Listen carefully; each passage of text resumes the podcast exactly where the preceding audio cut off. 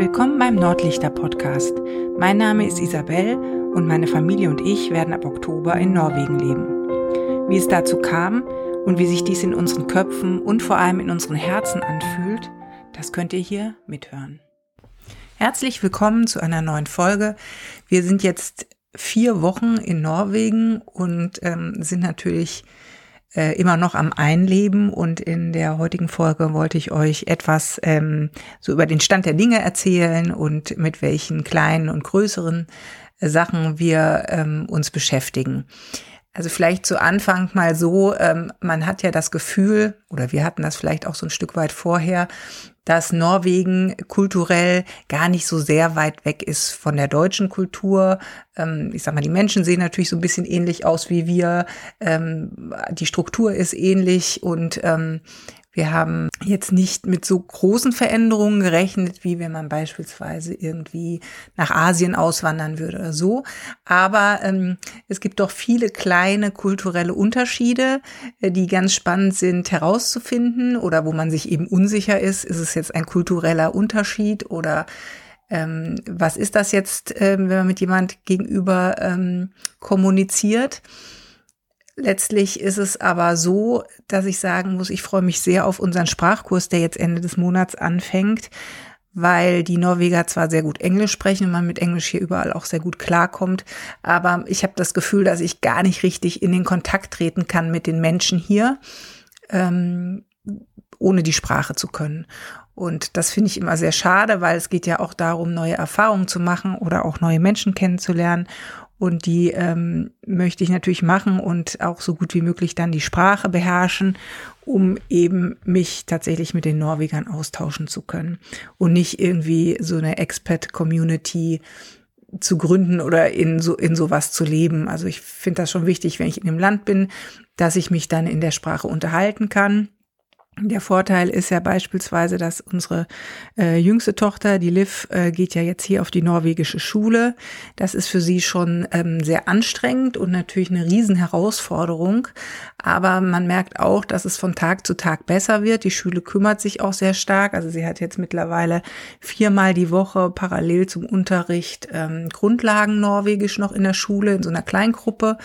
Ähm, und man merkt, dass sie praktisch täglich neue Vokabeln eben mitbringt und immer mehr so eintaucht in die Kultur und in das Schulleben und das nach wirklich sehr, sehr kurzer Zeit. Ähm, das finde ich schon richtig gut und bestärkt uns auch, dass diese Entscheidung, sie jetzt hier erstmal auf die ganz normale Regelschule zu bringen und nicht auf eine internationale Schule, vielleicht die richtige war. Das wird sich wahrscheinlich erst längerfristig rausstellen, aber ich glaube, dass äh, wenn wir den Ansatz haben, auch äh, langfristiger in diesem Land zu leben oder vielleicht für immer hier zu bleiben, dann führt kein Weg daran vorbei, die Sprache gut zu lernen.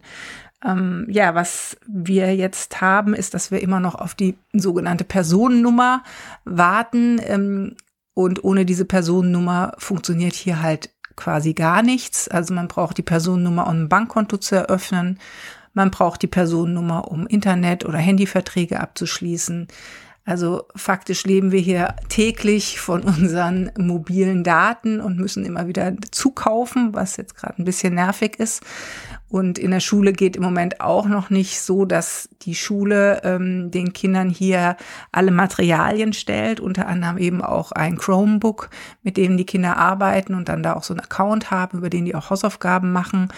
Das hat jetzt die Liv noch nicht, weil eben diese Personennummer noch nicht da ist. Also sie geht schon hin und äh, arbeitet eben mit, soweit es geht, mit den Unterlagen und Sachen, die sie dann da bekommen kann. Aber wenn wir die Personennummer haben, wird sich das also nochmal verändern. Ja, und ähm, glücklicherweise ist es aber so, dass die vom Amt auf E-Mails reagieren und man dann nachfragen kann und die sagen, ja, die müssen das halt überprüfen und es wird teilweise in Oslo noch was überprüft und dann kriegen wir irgendwann diese Personennummer per Post und dann können wir tatsächlich erst das Bankkonto hier anlegen, Internet anmelden, Strom anmelden und so weiter. Das äh, ist im, im Moment noch so eine Wartepartie. Ähm, vor allem ist es auch so, dass die Post hier ähm, anders kommt als in Deutschland. Also die haben so einen äh, Zwei-Wochen-Rhythmus. Das heißt, in einer Woche kommt die Post montags, mittwochs und freitags. In der Folgewoche kommt sie nur Dienstag und Donnerstag. Samstag kommt gar keine Post. Und äh, somit ist natürlich die, die ähm, Zeit der Postzustellung auch schon ein bisschen begrenzt. Und das Warten wird dann halt auch ein bisschen länger. Aber wir sind guter Dinge, dass sich das jetzt in den nächsten 14 Tagen hoffentlich erledigen wird. Zum Thema Baustelle im Haus, da hat sich leider bisher noch gar nichts getan. Wir haben immer noch diesen Wasserschaden. Wir haben ein Trockengerät hier stehen, was wir dann ab und an mal ausstellen. Jetzt hört ihr hier gerade ein Laster vorbeifahren, weil sie um die Ecke auch noch die Straße aufmachen. Ähm, was allerdings überhaupt nicht so sehr störend ist, weil ähm, die ganzen Bagger sind hier alle elektrobetrieben. Auch die ähm, Müllabfuhr ähm, fährt elektrisch. Das ist also wirklich interessant. Und die Bauarbeiter arbeiten tatsächlich so, dass sie mit den ähm, Anwohnern hier kommunizieren, beziehungsweise so schnell arbeiten, dass man in seinem täglichen Rein- und Rausfahren in die Straße eigentlich in keinster Weise beeinträchtigt ist. Man kriegt gesagt, okay, ihr könnt jetzt hier eine Woche nicht in der Querstraße beispielsweise parken. Dann wird aber auch sofort von der Gemeinde gemanagt, dass man eben auf der anderen Straße parken darf und dass das Kennzeichen bekannt ist, dass man kein Knöllchen kriegt. Also das ist wirklich super organisiert. Und aufgrund unserer IKEA-Einkäufe haben wir also auch jetzt hier schon mit Handwerkern ähm, Kontakt gehabt und das ist auch ganz spannend. Also ich weiß jetzt gar nicht mehr so ganz genau, wie es in Deutschland ist, aber hier ist es eben so, dass man, wenn man bei Ikea was kauft ähm, und es auch aufgebaut haben will, dann muss man über eine andere Plattform gehen, die ähm, erstmal nicht mit Ikea verbunden ist. Und da kann man jetzt ähm, Handwerker buchen für diese äh, für diesen Ikea-Aufbau.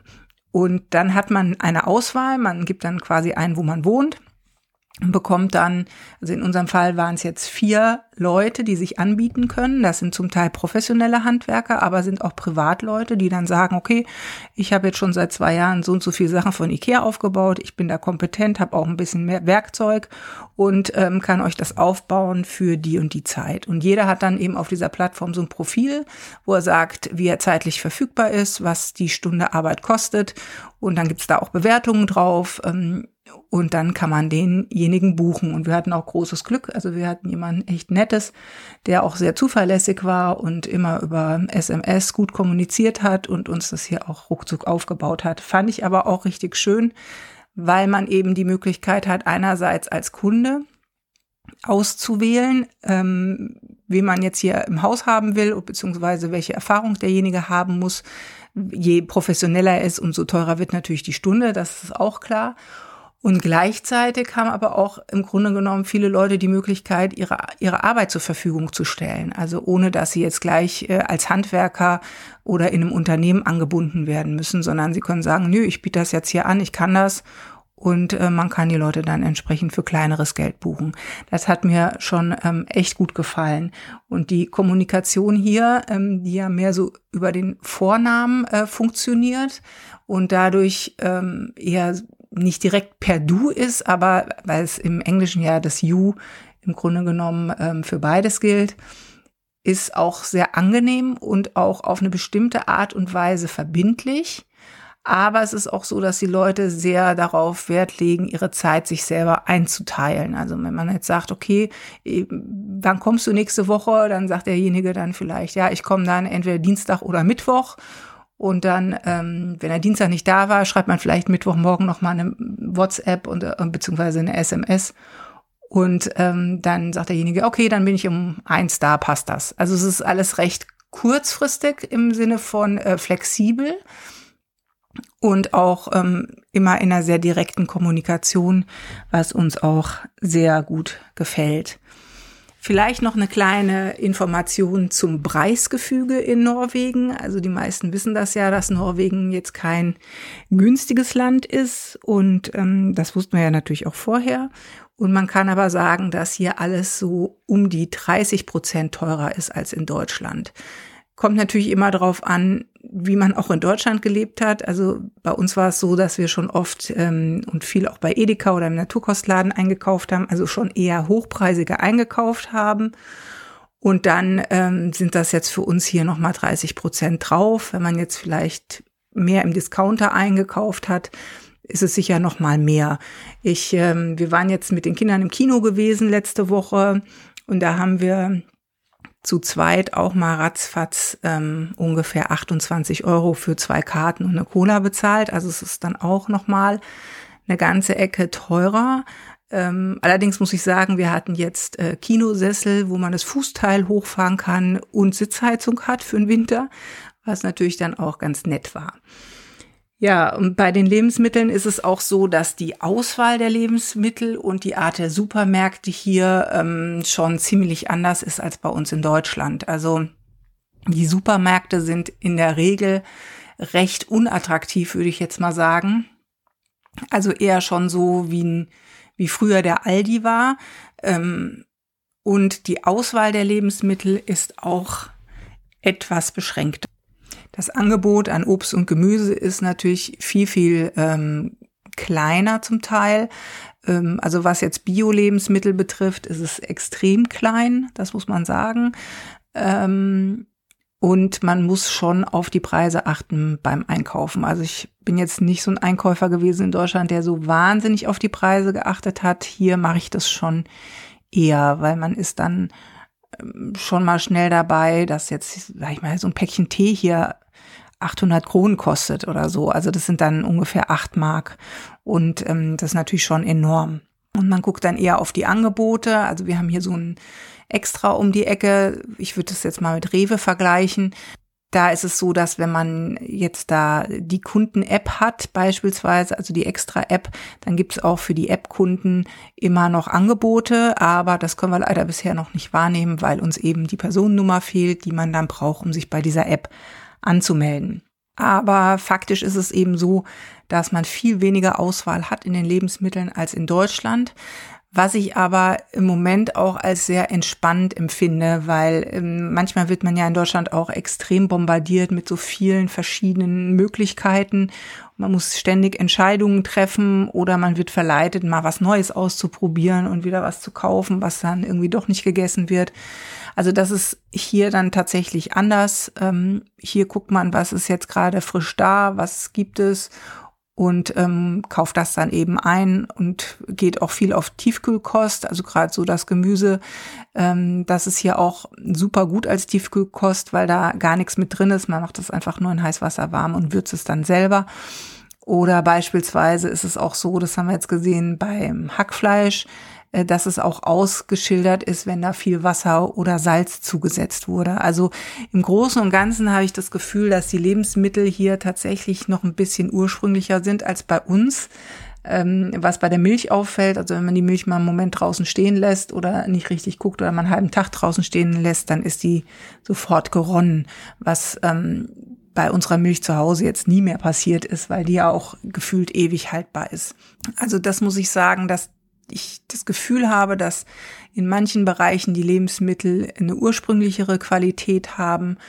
Und ich habe jetzt auch mal hier so zwei, drei verschiedene Supermärkte ausprobiert. Ähm, die geben sich, finde ich, jetzt preislich nicht unbedingt was. Und ähm, deswegen haben wir jetzt hier unseren kleinen Supermarkt um die Ecke.